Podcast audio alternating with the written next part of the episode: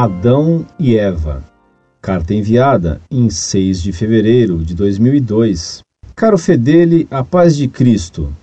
Fico muito agradecido por ter recebido resposta às minhas dúvidas enviadas algumas semanas atrás. Escrevo novamente ao senhor. Um dos professores de meu curso de Direito, ao discutir a questão do surgimento e do desenvolvimento da sociedade, fez algumas objeções à história de Adão e Eva, que seriam: se Adão e Eva tiveram dois filhos, Caim e Abel, e Caim matou Abel, de onde viria a esposa de Caim? Teria Caim cometido incesto relacionando-se com Eva? Quanto a essas perguntas, já li em sua página que Adão e Eva tiveram muitos outros filhos, dos quais a Bíblia menciona apenas alguns, como Caim e Abel, mas mesmo assim gostaria de receber maiores esclarecimentos quanto a isso. Outra questão levantada: se toda a humanidade descende de forma filial de Adão e Eva, como explicar a diversidade de raças, como os negros, os asiáticos, os indígenas e suas diferenças físicas? Quanto a essa objeção, nunca li nada a respeito e confesso que fico sem resposta. Pensando um pouco, cogitei a seguinte hipótese: os filhos de Adão e Eva espalharam-se pela terra e, ao longo de milhares de anos, foram adquirindo características próprias de suas regiões. Isso explicaria a diversidade étnica entre os povos, mas é uma hipótese cogitada por mim e, portanto, não tenho certeza se está correta. Gostaria então que o senhor me esclarecesse a respeito desses pontos para que eu possa argumentar com mais clareza e, acima de tudo, com a verdade. Mais uma vez agradeço a atenção e a cordialidade e rezo a Deus em sua intenção.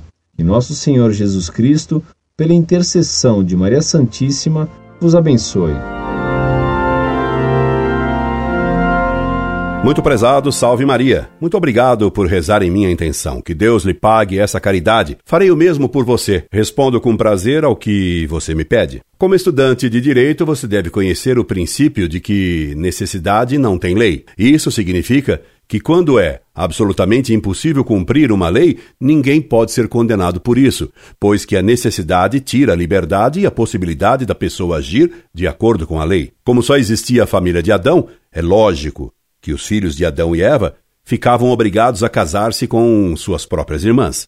Quando dava aula em ginásio e algum aluno me fazia essa pergunta que você me colocou, jocosamente, perguntava eu ao aluno se um filho de Adão poderia se casar com a filha do português da esquina. É claro que isso era impossível, pois não havia esquina, não existia o português e nem a filha do português. Logo, os filhos de Adão eram obrigados a se casarem com suas irmãs.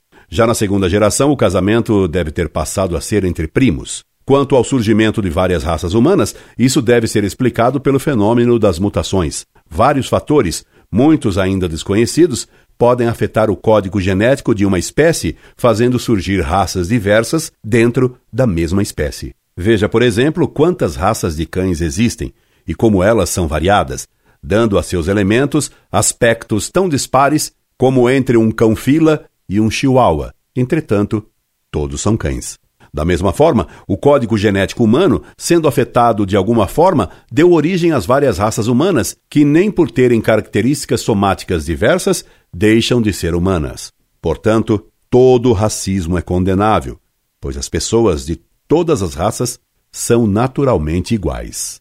Incorde Jesus Semper, Orlando Fedeli.